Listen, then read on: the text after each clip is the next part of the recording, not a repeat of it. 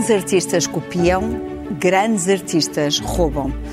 Esta frase, atribuída a Picasso, é uma provocação para refletirmos sobre o sentido da palavra plágio e as suas implicações.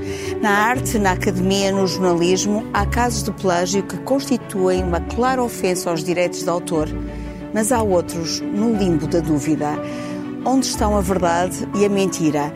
Hoje vamos falar do plágio e das suas derivações. Sejam bem-vindos ao Original é a Cultura. Acompanham-me Dulce Maria Cardoso, Rui Vieira Neri e Carlos Filhais. Vamos ver um excerto de um documentário do sítio Insider sobre as referências dos filmes do realizador norte-americano Quentin Tarantino. Almost all of Tarantino's eight films have a main source of inspiration. For Jackie Brown, it was the 1974 film Foxy Brown. For Kill Bill, the 1973 Japanese film Lady Snowblood. And his Inglorious Bastards is in a lot of ways similar to the 1967 war film The Dirty Dozen. And on top of that, each film has more visual references to at least another dozen movies. Many consider these similarities homages, a practice as long as the history of cinema itself, a way for Tarantino to pay respect to the movies he loves. But Tarantino explicitly denies this. In the same interview, he goes on to say great artists steal, they don't do homages. It's a quote that closely resembles words attributed to another famous artist, Pablo Picasso, who's often quoted as having said good artists copy and great artists steal. To understand why and how Tarantino steals, it's important to understand his background. Tarantino's career in film didn't start in a classroom or even a movie set, but a video store where he worked as a clerk and gained a reputation for his almost encyclopedic knowledge of cinema. In other words, Tarantino was never taught how to make a film. Instead, he learned how to make films by watching them, which makes it natural that imitation became his main source of inspiration and style. In fact, if you take a look at most of Tarantino's screenplays, they begin with a list of filmmakers whom the stories were inspired by and dedicated to. I think the reason why Tarantino is so proud to admit that he is stealing is because he accomplishes something with it that no other filmmaker is quite capable of creating something new. Leia o Expresso em primeira mão, onde quer que esteja. Assine o Expresso Digital e tenha acesso a todos os conteúdos exclusivos e leitura antecipada do semanário às 23 horas de quinta-feira. Apenas 1,35€ por semana, durante dois anos. Todas as vantagens em expresso.pt barra assinatura digital.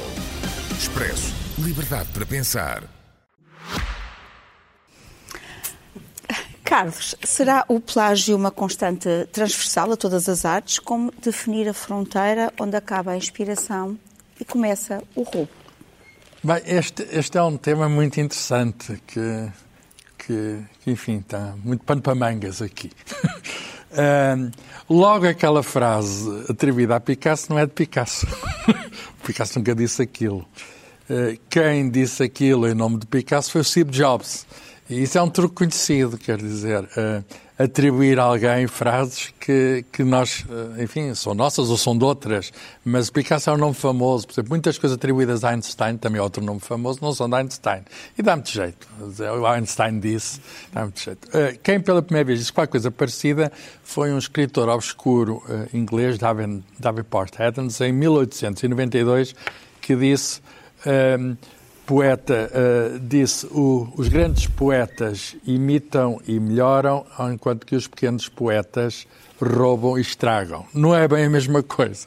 E depois há outro grande poeta, um, ehm, que é o T.S. Eliot, que já neste século, aliás, estamos agora nos 100 anos da Terra Devastada, é um famoso poema de 1924, ele disse: os poetas imaturos, imaduros imitam e os poetas maduros roubam.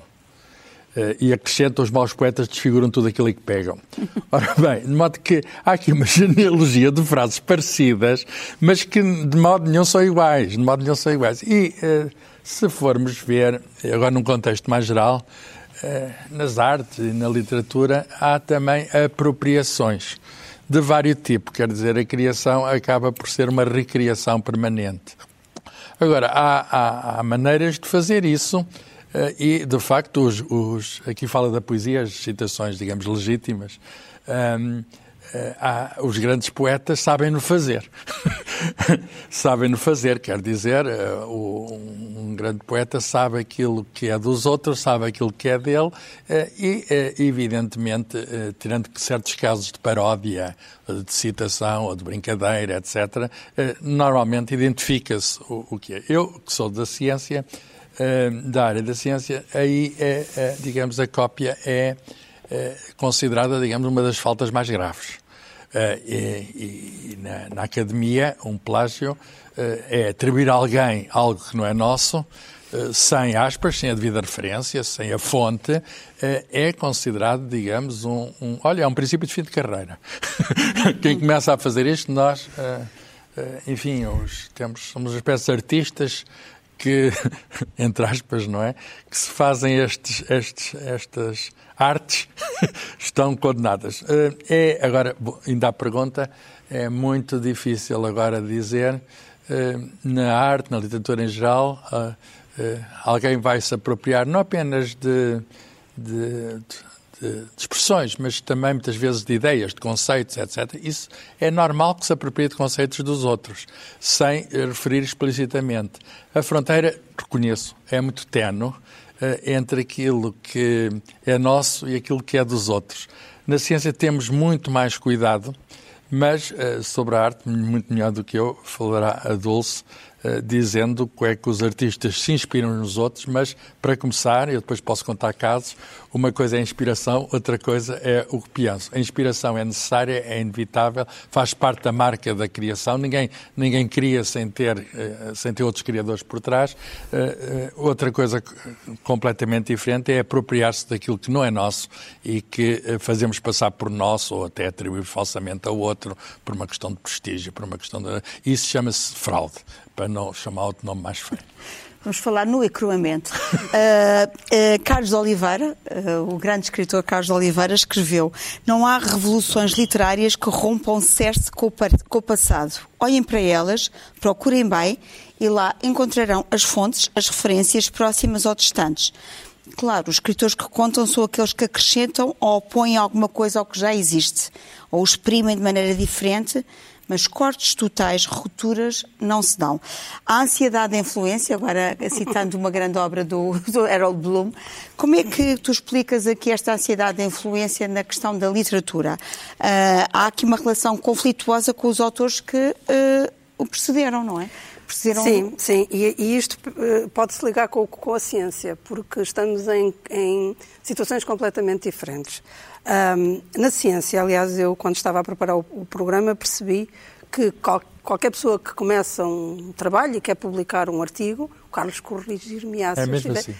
um, vai ver o que já foi feito sobre aquilo e, e este, este, este conjunto do que já foi feito chama-se, curiosamente, o estado de arte. Não é o estado da ciência, não é o estado da ciência, é o estado de arte, que é muito engraçada a contradição. E eu consigo até compreender que seja assim, porque lá está, porque deve ter começado por se perceber a influência de onde é que, de onde é que se vem. O que na ciência, como é objetivo, é muito simples perceber quem é que disse o quê e quem é que conseguiu provar o quê. Na arte, como é subjetivo, é muito difícil. Por exemplo, eu quando estou a escrever, eu sei lá se naquele preciso momento estou a ser influenciada por autores que eu li e que até gostei, eu até que não gostei, porque também se dá o caso de uma pessoa estar a, a querer fugir daquele autor. Claro que, evidentemente, nada disto é considerado plágio. Como também não é considerado plágio, penso eu, plágio em sentido estrito, aquele aluno, aquele que copia uh, de, de, de, do, do, colega do lado, que está a apresentar ao professor uma, o, que, o que tirou. Nada disto é, penso eu, que, que, que são. O que é que para mim é considerado plágio? É alguém com responsabilidade, portanto, o plágio parte sempre de um crime de alguém com poder, não, uh, com responsabilidade, uh, tira o trabalho, portanto, vai buscar partes significativas do trabalho do outro, também não é. Às vezes pode ser só uma frase. Mas, mas que faça uma grande diferença no, no, no, que está a fazer, uma frase ou uma imagem. Portanto, é sempre. portanto, essa pessoa que está a tirar tem apreço por aquilo que está a, a copiar, portanto, há uma, há uma homenagem sempre naquilo. Entre aspas. Entre aspas, porque acha sempre que aquilo que está a, roubar, que não, é, que, é, que não é roubo, como há bocadinho estava a dizer, porque não há violência, mas aquilo que está a furtar uh, é melhor do que aquilo que ele tem para dizer, portanto, existe é a melhor forma, isto é, a melhor imagem, ou a melhor frase, ou, ou a melhor uh, uh, composição musical. Há uma premeditação nisso, portanto, não é um, um crime que, que aconteça por acaso, a não ser, se calhar, alguém a citar verbalmente, que pode não se dar conta, mas quando é por escrito ou quando é trabalhado há sempre uma premeditação e isto tornaria o plágio um crime hediondo, porque, por um lado, temos o, o poderoso, que diz eu posso, por exemplo, o cantor uh, famoso que vai a um país menos conhecido e encontra um, um, um cantor obscuro uh, com uma canção e rouba-lhe, que já aconteceu. Hum, portanto, há aqui uma, uma desproporção de meios Uh, também há uma desconsideração para com o destinatário, por exemplo, uh, que também já aconteceu, os cronistas que leem imprensa estrangeira e que a copiam, como quem diz, estes, estes ignorantes não, não darão conta. Não sabem, não, não darão, Exatamente, não darão conta. Portanto, há uma prepotência nisso que também não é nada bonita. E, portanto, tudo isto tem condições para ser um, um crime terrível. Uh, no entanto, eu não o acho. Não o acho. Mas isto já é uma questão de fundo, que, já, já, que é porque eu acho que a propriedade intelectual, um, e nomeadamente os direitos de autor, são completamente obsoletos. E como, portanto, o, uh, o, o, que o plágio visa, em última análise, e depois podemos uh, discutir isso, é proteger a propriedade de, de, de, um autor, e como eu acho que, que os moldes como hoje assenta a propriedade intelectual é, é completamente, são completamente obsoletos, e que não e que não permitem que nenhum criador, ou quase nenhum criador, viva uh, com dignidade.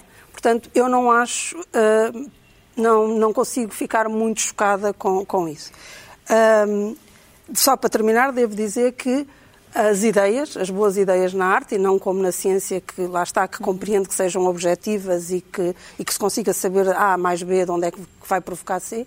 Na arte isso é impossível por causa da, da da subjetividade, mas eu penso que as boas ideias deviam ser de toda a gente, ou seja, deviam ser mais. Uma coisa que eu não gosto nada de comparação de arte e filhos e que, qual é uh, aquelas artistas que dizem que falam dos seus uh, produtos como de filhos, mas neste caso acho que sim, é, são do mundo, não é verdade? A pessoa tem-nos, mas são, é para os dar ao mundo. E eu acho que as ideias também deveriam ser para dar ao mundo.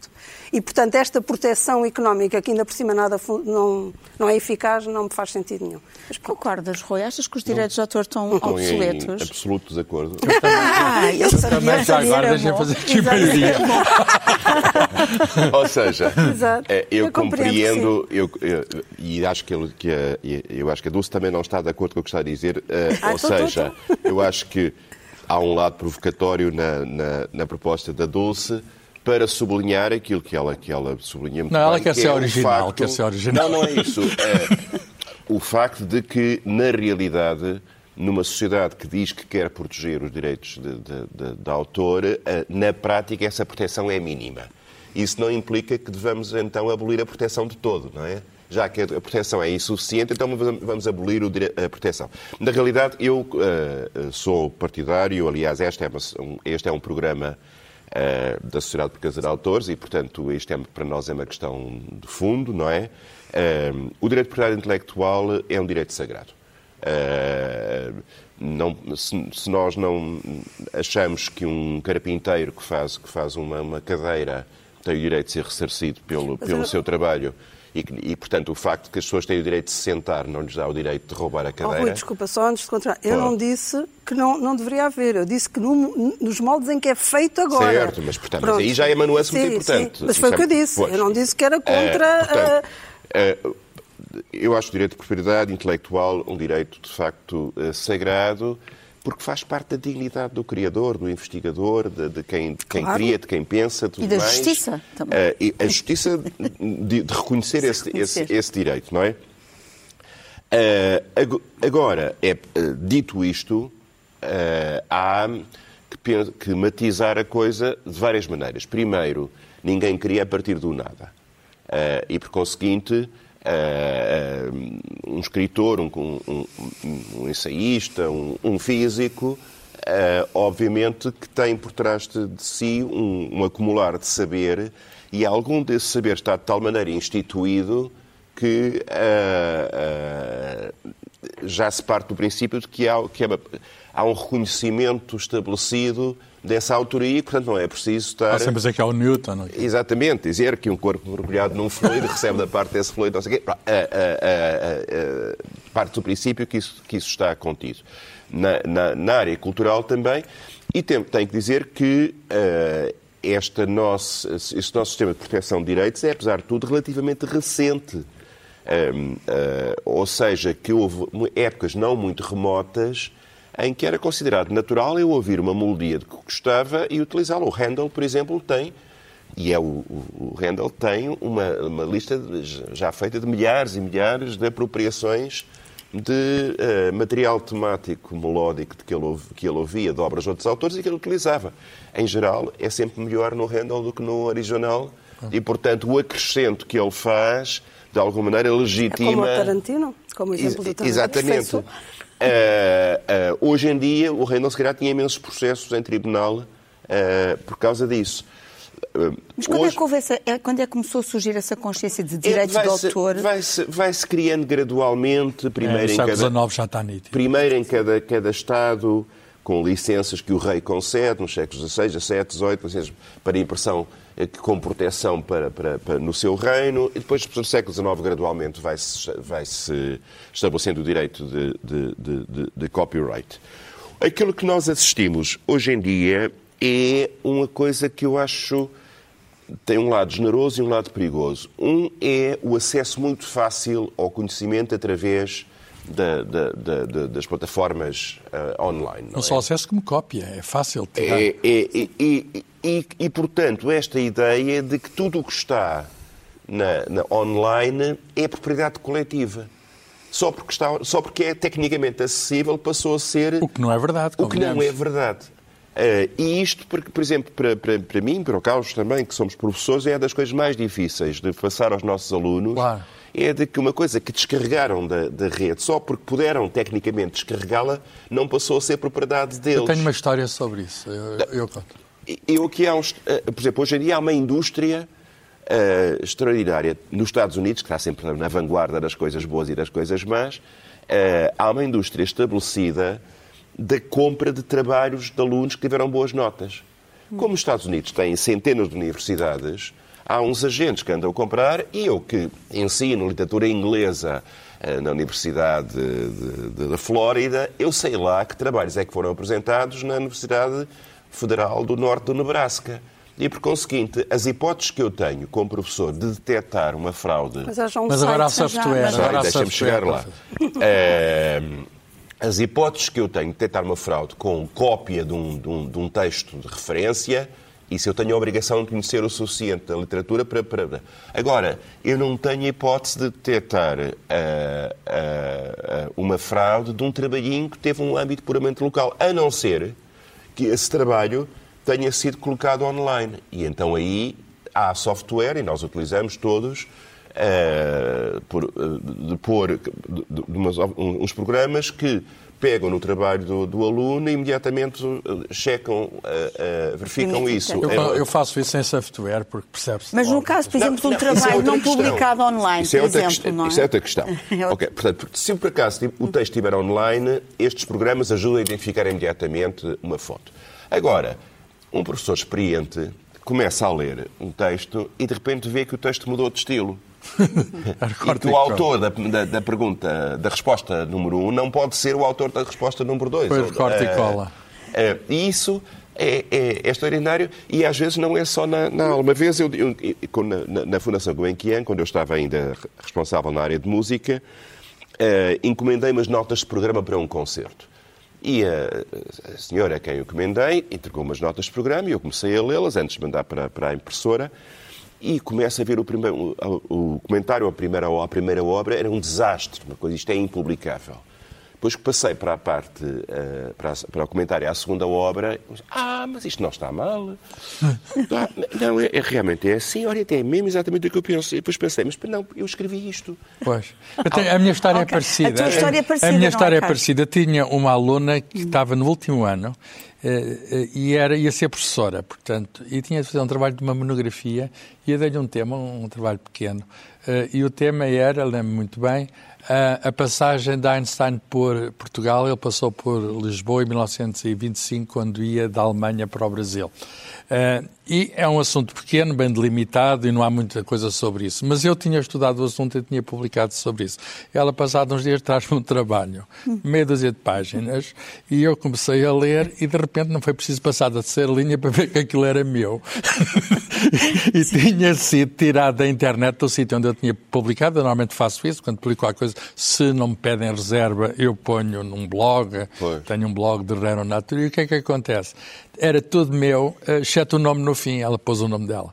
E, portanto, estou a falar de várias páginas e sem qualquer, sim, sim, sim. Uh, sem qualquer emenda, nem de vírgula, nem aspas tinha. Quer dizer, não há consciência do que. Absolutamente um crime, nenhuma. É? Eu perguntei, mas desculpe, desculpe, desculpe, de onde é que tirou isto?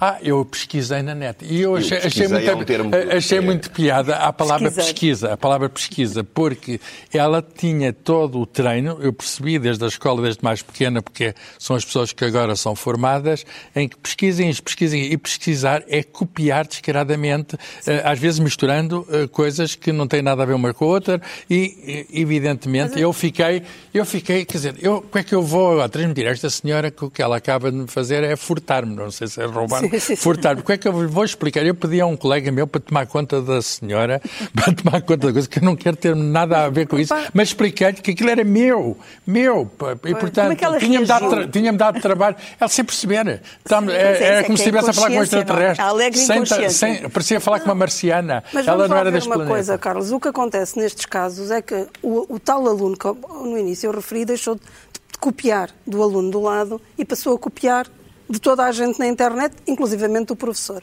Mas é a mesma coisa, ou seja, eu acho que, apesar de tudo, aquilo o que há nessa, nessa, na aluna, infelizmente, é uma ignorância total sobre o que é a propriedade intelectual, sobre o que é que está a fazer. Portanto, é, é o antigo Zequinha ou não sei o que que copiava do lado e agora passa é, a copiar é a do, do computador. Não é a mesma é, coisa. Ou melhor, o princípio genérico é, é o mesmo, mesmo, mas, mas é num contexto é completamente diferente. O espreitar para ver uh, uh, o que ah, é ele, sa ele sabe que é fraude, não é? Ele sabe que é fraude. Uh, mas estes também sabem esta... que estão a tirar da internet. Sabem, sabem. Não sabem. sabem. Não, mas há, há, há, culturas, há culturas tradicionais que valorizam muito a memorização exata e a repetição exata da fonte de saber. Eu, por exemplo, tive uma, uma experiência muito engraçada. Quando eu, estava, a fazer doutoramento na Universidade de Texas e dava aulas. E tinha muitos alunos chineses que vinham da República Popular. Uh, e que, aliás, eram uns heróis e umas heroínas, porque era uma gente que vinha falar 30 palavras de inglês e, de, e, e, tinha que sobreviver num contexto inteiramente anglófono, designadamente nas minhas aulas de História da Música Ocidental, eh, sobre um, um, período e uma cultura que não conheciam nada, numa língua que não falavam, o que é que faziam? Gravavam as aulas, tiravam, transcreviam os apontamentos, decoravam, decoravam literalmente os apontamentos e depois chegava à altura do, do teste e escreviam de cor aquilo que eu tinha escrito. Isso já é, eh, Sim, já é uma é. forma Sim, mais é. complicada. Não é bem, bem, bem não. pelágio no sentido estrito do Há termo. vários tipos de pelágio. Mas houve uma altura que eu mandei fazer um trabalhinho de casa. E há um aluno que me faz um trabalho lindíssimo, mas com uma, um, um, requinte gráfico mesmo oriental, com umas, umas coisinhas pintadas e não sei o quê, e que era apenas a cópia exata, palavra por palavra, do capítulo do livro de texto. E eu dei-lhe zero e disse, olha, eu não dou notas para datilografia, venha, venha falar comigo, isto era para o assustar, para venha falar comigo na, na, nas horas de acolhimento de alunos. E, e o rapaz chegou uh, num inglês macarrónico, ele, uh, why zero? É, Por que zero? Eu disse, bom, sabe, eu expliquei, tinha que ser pelas suas palavras, até, até, até sugeri, imagino que está a explicar isto à sua irmãzinha mais nova. E, e, isto é exatamente, e ele não percebi nada do que eu estava a dizer, disse-me, você disse livro bom, certo? Sim, é. disse que o livro é bom. Isto igual a livro. Então, isto bom. Ok. É um silogismo. É um silogismo. Aqui eu acho que estamos a falar de coisas diferentes. Quer dizer, pelo menos do que eu, do que eu penso que é o, o que é a gravidade do plágio e que me interessa na tal discussão a outra. Ah, e, e que até acho que há é muito engraçada a comparação com a ciência e a arte. Porque a ciência é, de alguma maneira, ah, com este sistema muito rígido referências e do tal estado de arte, é como se nós fôssemos todos um cérebro, ou seja, como se estivéssemos todos a criar uma única obra, que é a compreensão base- e a, e a descodificação do universo e, e a, do- e- a nossa tentativa de o domar também, que, que- é menos, pode ser menos nobre. Mas pronto. Mas Isso é na outra arte, discussão. Exato, isso é outra discussão. Mas na arte não se passa isso. Na arte, cada obra de arte exclui outra. Exclui não é exclui, mas tem que ser única e não há esta ideia de estarmos a criar uma obra comum. Portanto, cada uma está a competir com outra, está a ser comparada com outra e estamos sempre à espera da tal ruptura que nos permita dizer, como do Tarantino, que fez qualquer coisa de novo. E, é- e são esses, os, aparentemente, os que fizeram qualquer coisa de novo, que vão ficar.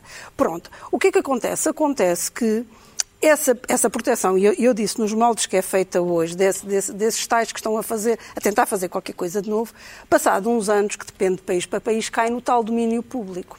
Portanto, neste momento, as pessoas que estão protegidas pelos direitos de autor estão a competir com os clássicos todos que não estão protegidos por nada e que são da apropriação comum. Espera, Não é Mas faz sentido. espera, espera, não. sentido. Sim, espera. Não, estou a falar do tempo, por exemplo, das adaptações. Ah, eu, eu já falei com diversos realizadores e, e encenadores que me dizem que preferem trabalhar com clássicos porque em primeiro lugar, muitas vezes não têm de pagar nada. A família não em se queixa, segundo do lugar, em não se segundo lugar, queixa. não, é porque já estão, já estão no domínio público, já pode, já Não pode queixa, trabalhar. não. Exato. Não, não há preciso queixa, porque já estão no domínio público. Portanto, ah, não há ah, o aborrecimento das, das autorizações, etc. E isto é uma desvantagem muito grande para os contemporâneos. E por isso é que eu estou a dizer. Eu não estou a dizer que nós não, não é uma selvageria de agora deixarmos de ter eh, propriedade intelectual e direitos de autor. Temos, eu estou a dizer é que o mundo mudou tanto, desde o século XIX, que nós temos de repensar tudo isto para colocar os, os contemporâneos e os criativos em igualdade de circunstância e, e, por outro lado, para tornar a arte, que para mim é mais interessante, uma coisa mais parecida com a ciência. Ou seja, nós com a Não, ideia mas a ciência delimita a Eu sei, eu sei, mas lá está. Mas como aqui é impossível a tal delimitação, a tal objetividade, nós temos que ser suficientemente criativos para perceber que, ah, por exemplo, os limites da citação, da homenagem e da apropriação e da fraude são muito tenos. Isso. Sim, pero que lá sai, lá sai. Sim, exatamente, mas interessa- interessava mais pensar sobre isso. Mas, por exemplo, agora, por exemplo, um caso concreto de continuidade de obras. Eh, Por exemplo, nós temos um exemplo concreto do Orlando Inamorato, do de Matteo Maria Boiardi e depois do Orlando eh, Furioso Ariosto, não é? Eh, esse- obviamente, o Ariosto retoma o mundo narrativo do, do seu predecessor, eh, continua, mas ele não vai só para a frente, ele faz uma marcha atrás. Portanto, ele, de certa forma, se apropria também dessa obra para continuar. Em relação, por exemplo, imagina que te pedem para continuares uma obra de alguém que já escreveu e que, entretanto, deixou o manuscrito ou o livro ina- inacabado e, e te pede para Tudo continuar. depende dos contornos. É legítimo Tudo fazer depende isso? dos contornos. Cada caso é um caso. Sim, que nós está identificado o pedido. Está, está é identificado. Está total. identificado. Até pode ser um, um exercício interessante, pôr-nos de trabalhar sobre o trabalho do outro. Aliás, muitas vezes os realizadores e os, e os, os ensinadores trabalham sobre textos do outro, muitas vezes, ah, e isso é, é desejável. Tenho aqui uma, uma pequena carta de um escritor austríaco do século XIX para o século XX que foi incrivelmente copiado por outro. Eh, E ele escreveu-lhe uma carta. E a carta é de uma elegância e, e uma- diz assim: Prezado senhor, foi surpresa verificar que resolveu publicar a minha humilde história, o Imperador José e a Prostituta, tal como a escrevi, foi acrescente três palavras, que são o seu nome. Eh, Honra-me sem dúvida o facto da sua escolha ter caído na minha historinha quando toda a literatura mundial desde Homero estava à sua disposição. Teria gostado de retribuir na mesma moeda, mas depois de examinar toda a sua obra, não encontrei nada que tivesse vontade de subscrever, atenciosamente. Lá está, lá está. Lá está. Mas há outro caso também com muita graça, que é o caso do sonâmbulo chupista. Eh, Isto é o folheto do Luís Pacheco, publicado no Contraponto, que foi eh, eh, circulado em Lisboa, isto foi publicado em 1980, em que ele faz aqui uma comparação eh, bastante fundamentada, que ele chama até científica, não é? Fundamentada, Sim, sim. entre eh, a aparição de Virgílio Ferreira e o Domingo à Tarde de Fernando Namora. E as passagens, portanto, nós estamos. Isto depois, entretanto, tem uma história toda, tem a ver com os claro. prémios literários, enfim. parece que o Namora não gostou muito do Virgílio Ferreira ter, ter sido galardoado com o prémio Camilo Castelo Branco e depois, entretanto, houve aqui uma série de, enfim, de manigâncias. Mas eu vou só citar aqui o exemplo, porque ele faz aqui, isto é, é, é, é bastante explícito, quando há uma comparação entre o original e a versão plagiada. E então uh, eu vou citar uh, uma, uma frase da aparição de Virgílio Ferreira, mas os elos de ligação entre os factos que narro é como se diluíssem num fumo de neblina e ficassem só audíveis como gritos. Versão de Fernando Namora no domingo à tarde. As vozes da coerência ensurdecem nestas malhas de neblina ficam só audíveis os gritos. Portanto, há aqui... ao menos tiram os elos de ligação. Devo dizer que fez uma boa edição. Tirou o pleno. Mas é verdade, é que o Luís Pacheco depois aqui faz várias perguntas neste texto que é absolutamente é, é, é saborosíssimo claro. uh, à maneira de Luís Pacheco, mas ele faz aqui duas perguntas imediatas. Mas como é que poderá ter acontecido uma coisa destas? Porquê uh, durante quase 20 anos nada transpirou em público, ninguém conseguiu detectar e, portanto, ele como considera que o júri, que foi o mesmo dos dois prémios, não ter detectado, nomeadamente ele faz aqui uma referência ao Oscar Lopes, etc. E, entretanto, faz aqui uma ligação entre os vários títulos, que é Domingo da Aparição, uh, e depois uh, Virgílio Namora, Fernando Ferreira, uh, e, portanto, há aqui uma série aqui de trocadilhos com os textos. Isto é muito saboroso. De maneira que isto, de facto, era uma prática acontecida, com o direito de autor instituído, etc. Resta saber é se o Fernando Namora teve consciência de estar, aliás, porque isso não é uma cópia total, portanto, mas teve muitas vezes. Mas são muitas. Mas são muitas. Mas são muitas, claro. Há muitos é, exemplos. Os é, exemplos é, são. Plágio muitas vezes é. É raro. Quando não é roubo descarado, é preguiça mental, quer dizer, a pessoa nem sequer. Há uma angústia de, de saber. Se dá ao trabalho de ir procurar.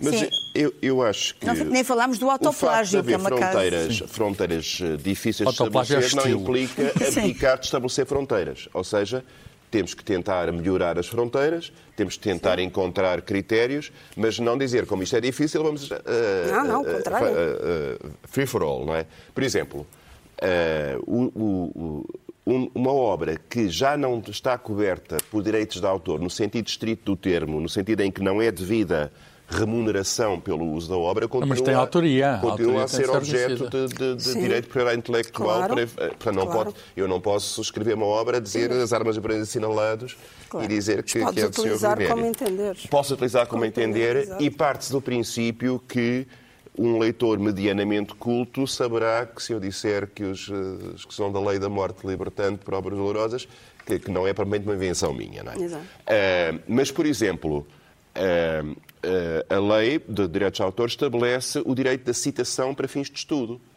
Se eu fizer um trabalho sobre o Zurilo Ferreira, eu tenho o direito de reproduzir. Claro, mas tens de pôr as aspas aí. Tem de pôr indicar, exatamente. E a fonte. Mas, por exemplo, isso às vezes tem sido utilizado. Aqui há uns anos houve dois sociólogos chilenos, o Ariel Dorfman e o Herman Matelar, que fizeram um livro maravilhoso chamado Para Ler o Pato Donald que era uma análise sociológica e política e ideológica das mensagens das, da história aos quadradinhos do, do, Walt Disney e que era muito, muito bem feito. O Walt Disney, a empresa, pôs em, em tribunal os autores dizendo objetivamente, um terço, um terço, do livro dos senhores Dorfman e Matelar é feita a reprodução não autorizada da, da obra uh, protegida por direitos do senhor Disney. E aí eh, como havia, eh, como isto foi julgado nos Estados Unidos e havia um, enfim, um parti pri uh, contra estes Disney, senhores, uh, o, juiz decidiu a favor de, de, de, de, Walt Disney. Mas isso é um caso absolutamente espetafúrdio, porque em todos os casos que têm ido a tribunal, sempre que há uma justificação e que é devidamente citado, o, o Orfeu e Matelar nunca disseram fomos nós que desenhámos esta banda desenhada. Uh, isso é, isso é, é, é, é respeitado. Agora, Uh, por exemplo, na música popular urbana há, há, há, muitos casos de canções, por exemplo. Uh, como, mas é como... muito difícil de provar, não é?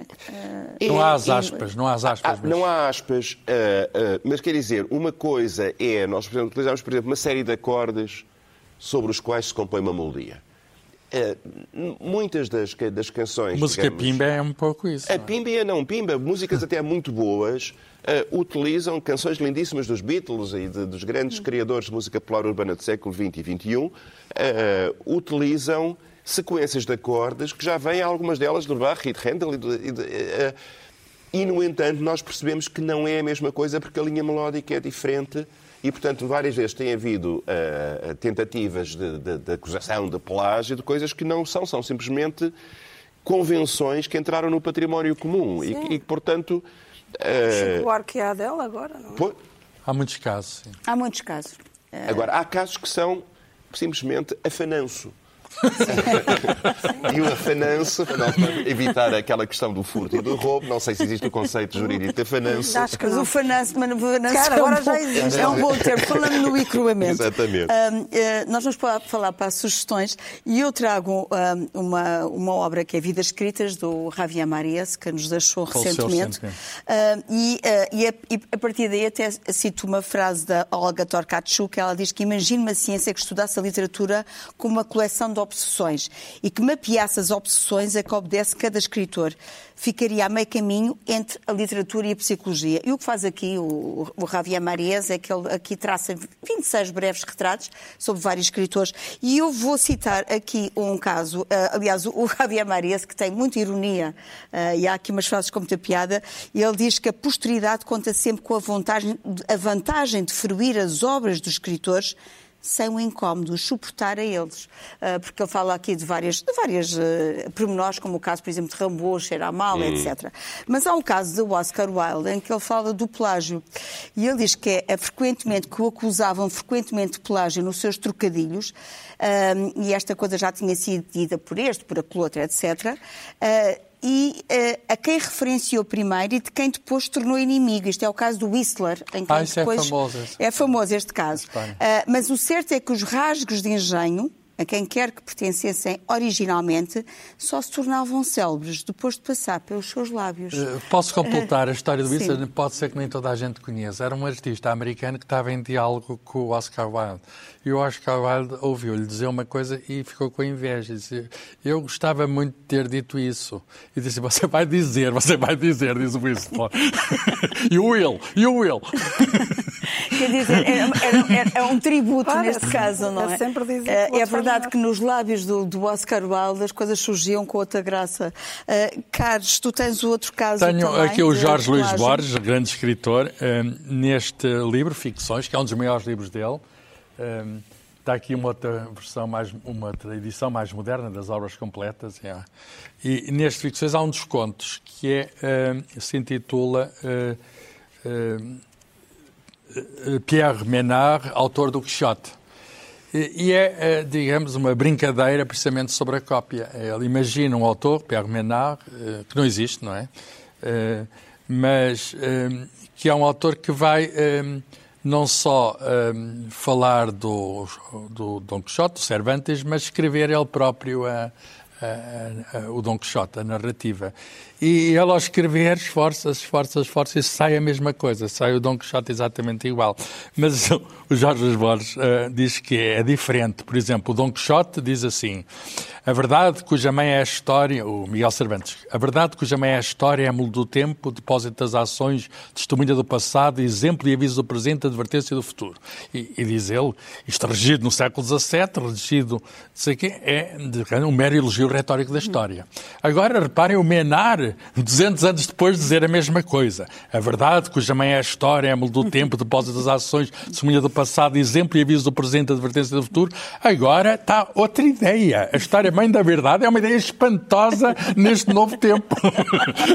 e, portanto, é, é uma brincadeira muito bem conseguida sobre o que é, digamos, a recriação dos outros, neste caso, uma recriação total idêntica ao original. Tu tens, também tens um, um, caso de uma recriação, eh, sim, um caso sim, de um filme, não, não, pois, é, um remake, sim. não é? Bem, não é um remake, aqui foi mesmo um plágio, é penso plágio. eu, lá está, é um plágio que foi resolvido economicamente, porque o que nós estamos aqui a falar e continuo a insistir é de economia, mas pronto.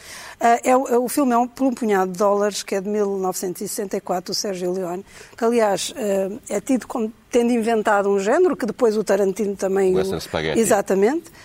Um, e, portanto, o, o que acontece é que outro realizador um, que era o Kurosawa, vê o filme, gosta muito e diz, ah, manda-lhe uma mensagem a dizer, ah, gosto muito, gostei muito, mas esse é o meu filme porque ele tinha feito um outro filme, que é o Yojimbo, em 61, e, portanto, era, como é que isto era, era muito parecido. Era muito, já, era, já passava a inspiração, já passava a citação, já passava a homenagem, e era realmente uma apropriação do, do, do filme. Como é que isto se resolveu com, com a autoria? Uh, com 15% das receitas do filme e 100 mil dólares na altura, uma coisa assim. E agora, uh, continua a ser o filme do Sérgio Leone, mas se fores lá ver a ficha técnica, está lá também Akira Kurosawa.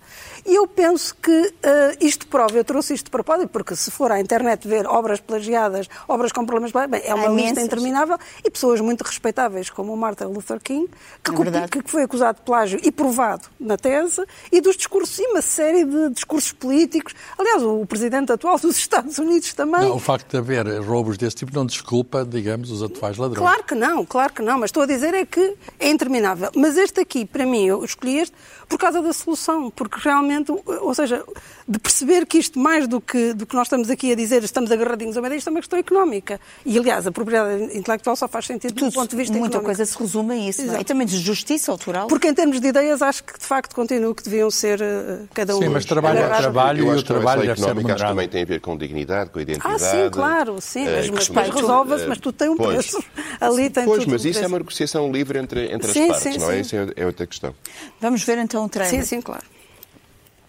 This long gun belongs to the man with no name. This poncho belongs to the man with no name. Rico! Heard you want to see me.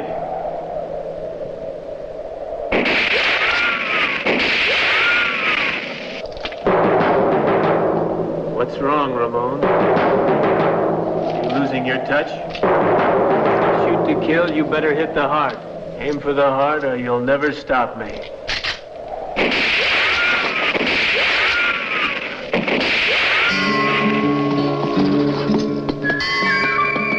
The man with no name. Danger fits him like a tight black glove.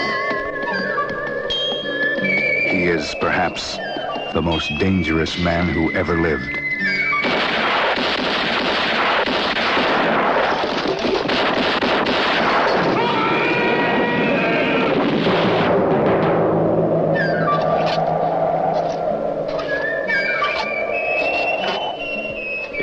Coffins ready.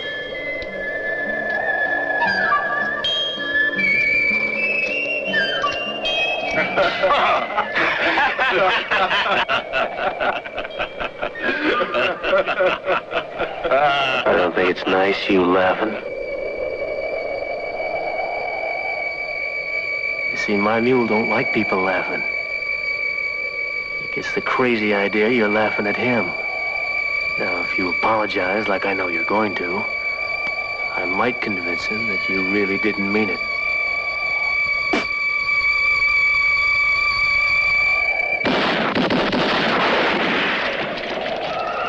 My mistake. Four coffins. This man with no name is played by Clint Eastwood. He's going to trigger a whole new style in adventure. A Fistful of Dollars is the first motion picture of its kind. It won't be the last. Clint Eastwood, a sua primeira aparição, uh, que bonito que ele era. Uh, e, Rui, nós temos um caso... Uh, então vou pôr um caso da Fananço. Fananço.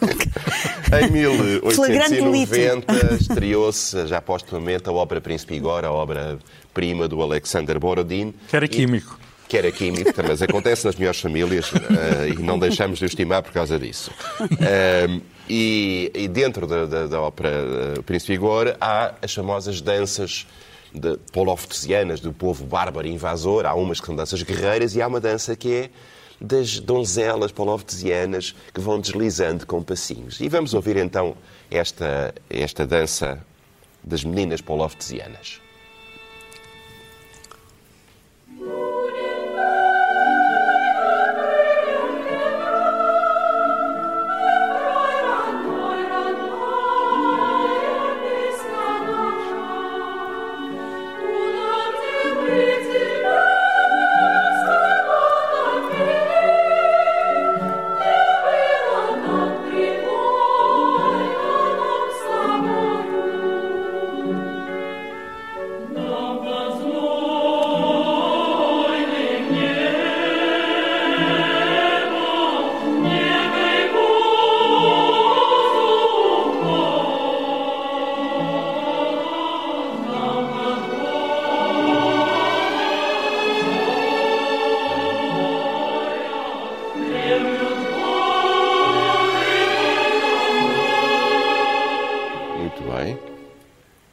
Isto era o Borodin.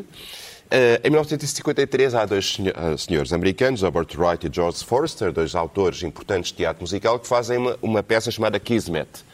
Teve muito sucesso na Broadway e que, uh, honestamente, diziam músicas baseadas na ópera Príncipe Igor do Borodin. Mas uma das canções, vá lá, vá lá. mas uma das canções da, do Kismet tornou-se tão famosa sob o título Strangers in Paradise que imediatamente foi gravada por não sei quantos autores, tornou-se uma das canções emblemáticas do Tony Bennett, designadamente, e eles acharam que estar a fazer homenagens ao morto uh, que, que, era excessivo e a canção passou a circular só como do Sr. Wright e do Sr. Forrester. Portanto, aqui está um caso de um plágio bem sucedido, às vezes o crime compensa. Vamos ouvir então Strangers in Paradise, plagiado de Borodin. I'm a stranger in paradise, all lost in a wonderland, a stranger in paradise. If I stand starry eyed, that's a danger in paradise. For mortals who stand beside an angel like you. Este foi o original e a cultura. Voltamos para a semana. Até lá, todo o tempo. É bom tempo para a cultura. And I ascended out of the commonplace. to the